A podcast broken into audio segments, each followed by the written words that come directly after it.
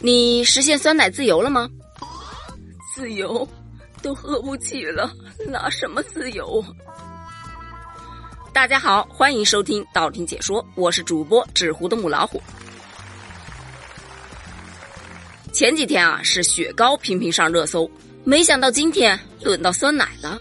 无独有偶啊，酸奶上热搜居然也是因为价格的原因。话说呀，有网友调查发现，超市里三元以下的酸奶是越来越少了，而六元以上的酸奶比比皆是啊！甚至啊，好多酸奶都到了十几、二十几的价格了。网友大呼：“喝不起呀，还我酸奶自由！”据调研呢，普通酸奶一瓶造价约在一到三元，高端酸奶呢一瓶造价约在六元左右。可为什么现在酸奶的售价会这么高呢？据我个人推断，大概是因为明星代言费太贵了吧。毕竟啊，羊毛出在羊身上，你去买你喜欢的 idol 代言的酸奶，也算是间接给 idol 代言费了嘛。这样一想，是不是还觉得这个酸奶挺便宜的呢？哈，开个玩笑。不过说真的，现在酸奶市场的明星代言人呢是越来越多了。以前一款酸奶呢有一个代言人就够够的喽，现在呢一款酸奶啊恨不得请一个流量天团啊，再加上后期啊各种广告植入啊、节目赞助啊、包装升级呀什么的，成本可不得翻个好几倍吗？真的好怀念以前那种玻璃瓶装的酸奶，一两块钱一瓶，唯一的缺点就是不能拿走，得在别人店门口喝完。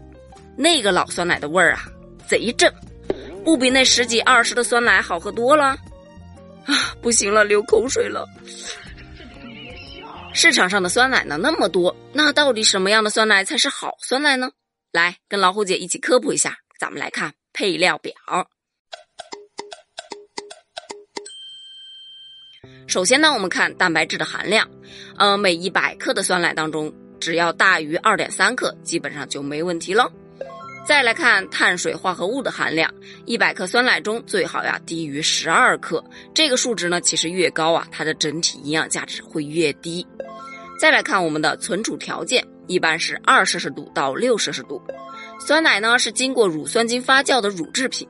根据是否经过巴氏杀菌热处理，可以把酸奶分为低温活菌酸奶和常温杀菌型酸奶。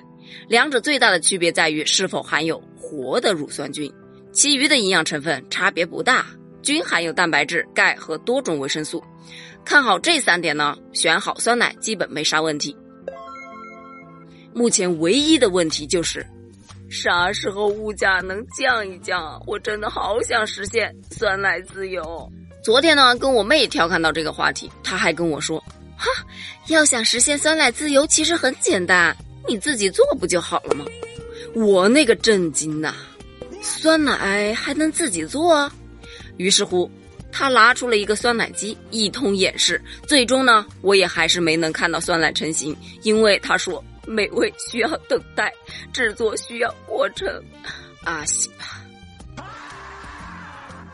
不过呢，看了他的傻瓜式演示过程，嗯，原来自己做酸奶这么简单，而且自己做酸奶的成本确实比购买啊低了很多，据说味道还挺正。不过因为我没喝到嘴啊，味道这一块呢我不予置评。你们自己做过酸奶吗？味道怎么样呢？你又喝过哪些难忘的酸奶呢？欢迎在评论区给我留言呢。